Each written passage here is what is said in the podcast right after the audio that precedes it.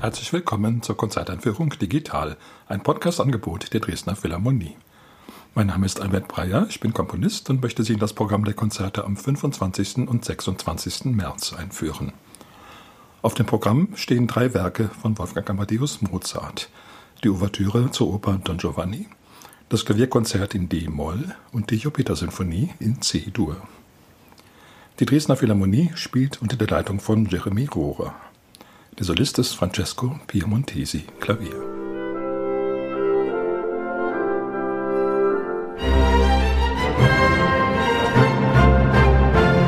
Das Bild, das sich die Nachwelt von Wolfgang Amadeus Mozart gemacht hat, das ist nicht immer gleich geblieben. Jede neue Epoche hatte auch wieder ein neues Mozart-Bild und es spricht einiges dafür, dass dieser Prozess keineswegs abgeschlossen ist.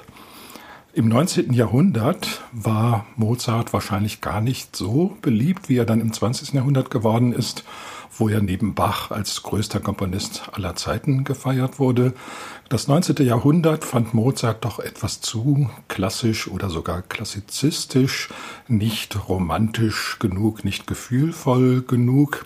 Allerdings einige Werke Mozarts machten eine Ausnahme merkwürdigerweise alles Werke, die mit der Tonart D-Moll verbunden sind. Das berühmte Requiem an erster Stelle, das Klavierkonzert in D-Moll und die Oper Don Giovanni.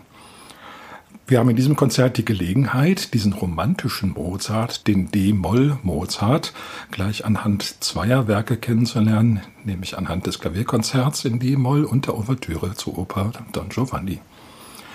Dieses Klavierkonzert, das erfreute sich im 19. Jahrhundert wirklich sehr großer Beliebtheit. Es gab da auch alle möglichen Ausgaben mit anderer verkleinerter Orchesterbesetzung, Ausgaben für zwei Klaviere und für alle möglichen Instrumentenkombinationen. Man fand, dass das doch ein Mozartwerk sei, wie es dem Herzen der Romantiker entsprach. Man bezeichnete es als ein dämonisches Werk, als ein Werk, das aus den Abgründen der Seele hervorgeholt worden war. Und das gefiel natürlich den Romantikern sehr. Von Mozart selber wissen wir eigentlich gar nicht sehr viel. Die Äußerungen über seine Werke sind doch sehr spärlich und oft mehr technischer Art. Über das D-Moll-Konzert, da wissen wir hauptsächlich, dass er es spielte in Wien im Beisein von Vater Leopold, der einen Besuch in Wien gemacht hatte, um zu sehen, wie es dem Sohn da wohl so ging. Und Leopold war nun sehr angetan von diesem Werk und er berichtete auch, in welcher Schnelligkeit Mozart das Werk komponiert hatte. Das Rondo, das war noch gar nicht fertig ausgeschrieben, so dass Mozart die Klavierstimme aus dem Kopf spielen musste. Also er hatte keine Noten vor sich. Und das alles gefiel dem Leopold eben wirklich ganz ausgezeichnet und er machte sich dann doch berechtigte Hoffnung, dass aus seinem Sohn in Wien noch etwas werden würde. Es ist nicht die Rede davon, dass Leopold dieses Werk irgendwie seltsam oder besonders abgründig oder dämonisch fand. Es ist schon so, dass die Molltonart in Klavierkonzerten bei Mozart sehr selten ist. Außer dem D-Moll-Konzert gibt es nur noch ein anderes Konzert in Moll, das in C-Moll, Kirchenverzeichnis 491. Leopold erfreute sich wohl hauptsächlich daran, dass es wirklich ein wunderbar virtuoses Stück war, ein sehr effektvolles Stück mit dem Dämonischen, nun, wenn es vorhanden war, dann blieb es eben da, wo es nach der Meinung der Klassiker hingehörte, nämlich dann doch in sicherer Entfernung. Die Romantiker sahen das natürlich anders. Sie geheimnisten auch sehr viel in das Konzert hinein und stilisierten Mozart dann doch zu einer Persönlichkeit, die vielleicht mit dem realen Mozart nicht so furchtbar viel zu tun hatte. Im 20. Jahrhundert fand da ein gewisser Ausgleich statt. Man fand weiterhin dieses D-Moll-Konzert von sehr großer seelischer Tiefe, aber man lernte eben auch die ganz ausgezeichnet wunderbare Formkonstruktion zu schätzen, die in diesem Werk eigen ist. Und man lernte auch zu schätzen, dass Mozart gewisse Eigentümlichkeiten seiner Opernmusik auf das Instrumentalkonzert übertragen konnte. So hat man das D-Moll-Konzert dann auch mit der etwas später komponierten Oper Don Giovanni in Verbindung gebracht, nicht zuletzt aufgrund der gemeinsamen Tonart D-Moll. Und wirklich in dem Klavierkonzert wirklich in dem Klavierkonzert, da glaubt man, instrumentale Pendants zu den handelnden Figuren der Oper Don Giovanni zu hören.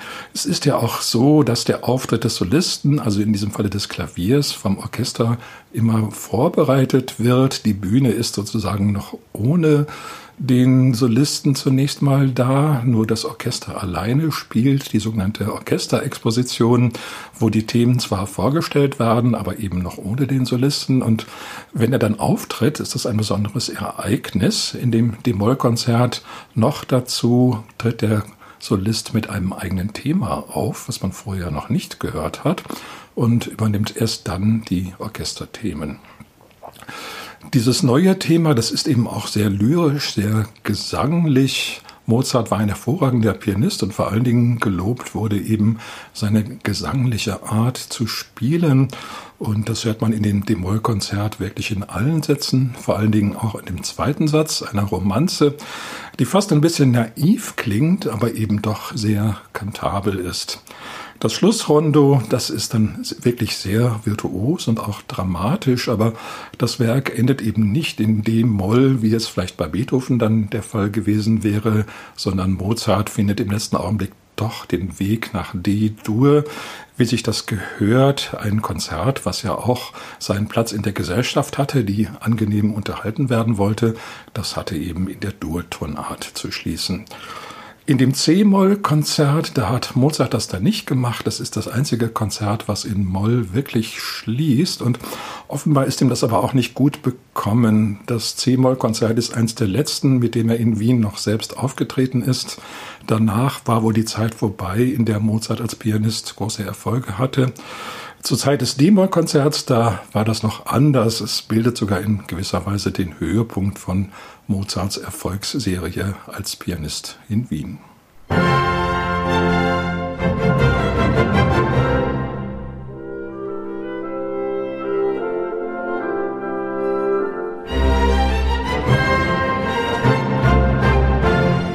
Die Ouvertüre zu Don Giovanni da ist das D-Moll sozusagen fast ein Emblem geworden, ein Symbol für den geisterhaften Komtur, den Vater der Donna Anna, der von Don Giovanni ermordet wird und Rechenschaft fordert und sich in der Weise an ihn rächt, dass er ihn eben mitnimmt in die Hölle und zur Höllenfahrt verdammt. Die Ouvertüre ist wirklich ein sehr geeignetes Stück, um diese Oper einzuleiten. Man hat in gewisser Weise auf ganz engem Raum schon die Handlung der ganzen Oper, nur dass eben die Höllenfahrt nicht am Schluss steht, sondern schon gleich zu Anfang angedeutet wird in einer wirklich sehr gespenstigen D-Moll-Einleitung. In dem Hauptteil der Ouvertüre, da wird dann vor allen Dingen Don Giovannis fröhliches Leben geschildert, ein sehr süffiges Presto, was aber auch seine Ecken und Kanten hat. Also es wird einem nicht richtig wohl bei dieser Fröhlichkeit. Es ist eine andere Stimmung als bei der vorhergehenden Oper Figaros Hochzeit, wo die Welt trotz aller Probleme schlussendlich doch noch in Ordnung ist.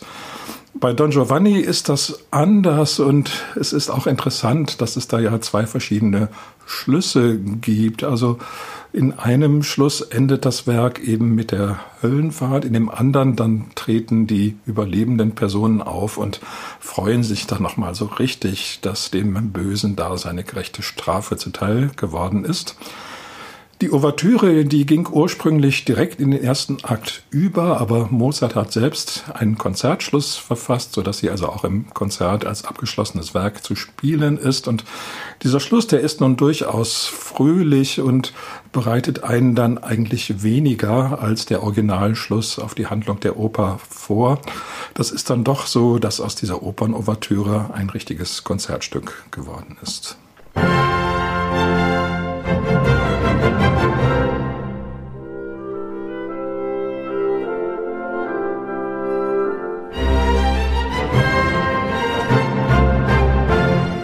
Die Jupiter-Sinfonie, die Sinfonie in C-Dur, Köchelverzeichnis 551, die zeigt einen ganz anderen Mozart.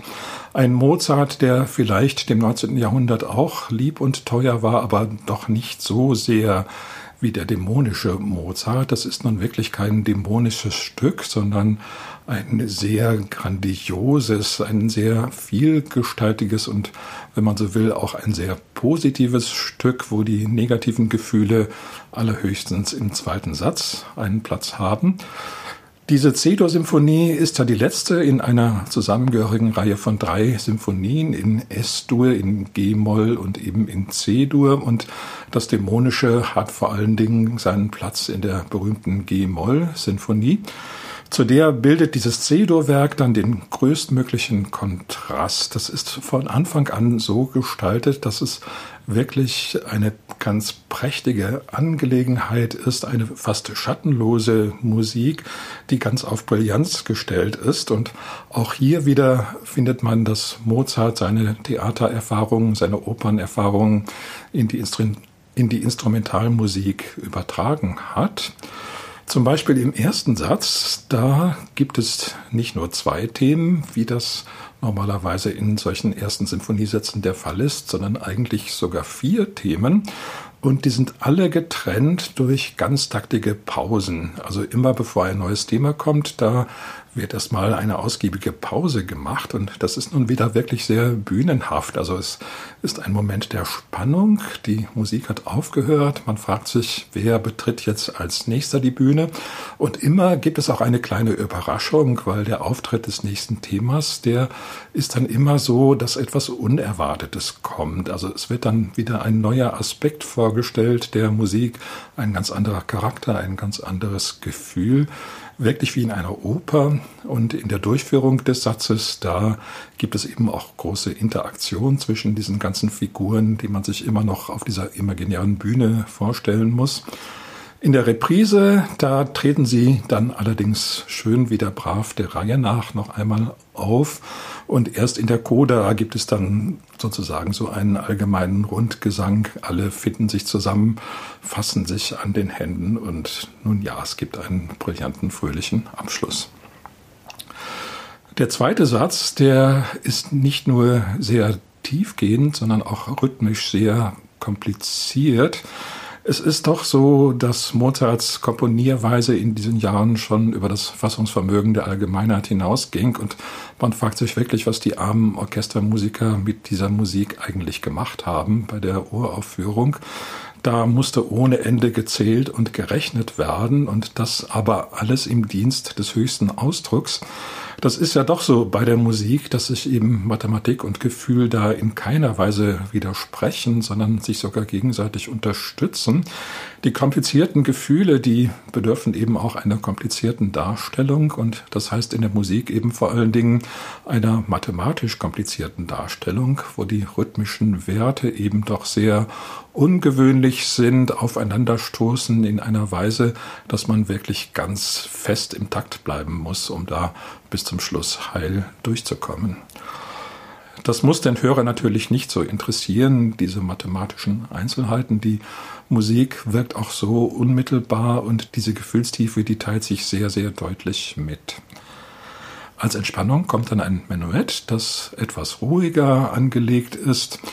Die Menuette von Mozart, die sind selten so, dass sie so sehr viel von sich her machen. Sie haben schon immer etwas Festliches, aber gleichzeitig auch etwas Dezentes. Da gibt es keine Übertreibung. Es gibt auch eigentlich keine Melancholie, sondern es ist eine ganz graziöse, anmutige Welt, eben ein sehr temperierter Ballabend, vielleicht, in dem dann die Prinzessin auch sehr geschmackvoll gekleidet sind, aber nicht über ein gewisses Maß hinausgehend. Das eigentliche Prunkstück der Sinfonie ist das Finale. Das ist nun wieder eine sehr komplizierte Angelegenheit, nämlich eine Komposition mit sehr, sehr viel Kontrapunkt. Mozart hat ja mit Begeisterung die Werke von Johann Sebastian Bach auch studiert und vor allen Dingen in seinen späten Jahren hat er immer mehr kontrapunktische Passagen eingebaut in seine Werke und die Jupiter-Symphonie bildet in dieser Hinsicht sicher einen Höhepunkt. Das Thema ist ganz einfach. Das besteht eigentlich nur aus vier langen Noten und es kommt schon in der Renaissance vor. Aber dieses Thema hat eben eine sehr große Fülle von Gegenthemen, die der Reihe nach auftauchen. Und das Ganze ist dann wirklich auch wieder wie eine Theaterinszenierung. Also dieses Hauptthema, diese ersten vier Noten, das ist zwar überall anwesend, aber es tritt immer in neue Konstellationen. Also wie eine Hauptfigur auf der Bühne, die aber doch im Verlauf des Stücks mit ganz vielen anderen Figuren zusammenkommt und sich mit denen auf jeweils eigene Art unterhält. Zum Schluss gibt es dann natürlich das allergrößte Prunkstück, nämlich Kombinationen, Engführungen sämtlicher in dem ganzen Satz vorkommender Themen. Das ist nun wirklich so, dass auch Mozart das nicht einfach aus dem Ärmel schütteln konnte. Es ist also ein Blatt Papier erhalten geblieben, wo er die möglichen Kombinationen schon mal skizziert hat, bevor er dann das Stück endgültig niederschrieb. Das ging wohl doch über selbst Mozarts Vermögen hinaus, sich diese ganzen Kombinationen im Kopf vorzustellen. Da musste er doch zum Papier greifen wenn man das hört, dann ist es auch wieder so, dass man natürlich merkt, hier passiert sehr, sehr viel und es passiert auf einfach grandiose, brillante Weise. Aber wie das nun alles zusammenhängt, das ist wirklich so, dass man das beim Hören fast gar nicht auffassen kann. Also es ist so ein Trubel in der Musik, also wie wenn man einen Blick wirft in einen großen Ballsaal, wo sehr, sehr viele Paare gleichzeitig tanzen und es ist doch sehr viel mehr der Gesamteindruck, der einen fesselt, als das, was diese Paare da nun machen. Es ist sozusagen ein großes Panorama, eines der letzten Panoramen der Rokoko-Musik, zu der man Mozart ja doch rechnen muss. Aber das geht nun wirklich auch schon über Rokoko-Gemütlichkeit hinaus. Das geht schon Richtung Beethoven. Da ist schon etwas auch in der Luft von der großen Freiheit bei aller Strenge. Das ist dann auch Mozarts letzte Symphonie gewesen. Wir wissen nicht, wie noch eine spätere Sinfonie vielleicht ausgesehen hätte. Dem Ruhm des Werks hat das natürlich eher geholfen. Diese Symphonie gilt bis heute als der Höhepunkt von Mozarts symphonischen Schaffen. Und wenn man die sich so anschaut, dann kann man sagen, das ist zweifellos auch berechtigt. Zum Abschluss noch einmal der Hinweis auf die Konzerte. Sie finden statt am Samstag, den 25. März um 19.30 Uhr und am Sonntag, den 26. März um 18 Uhr im Kulturpalast Dresden. Ich wünsche Ihnen viel Freude.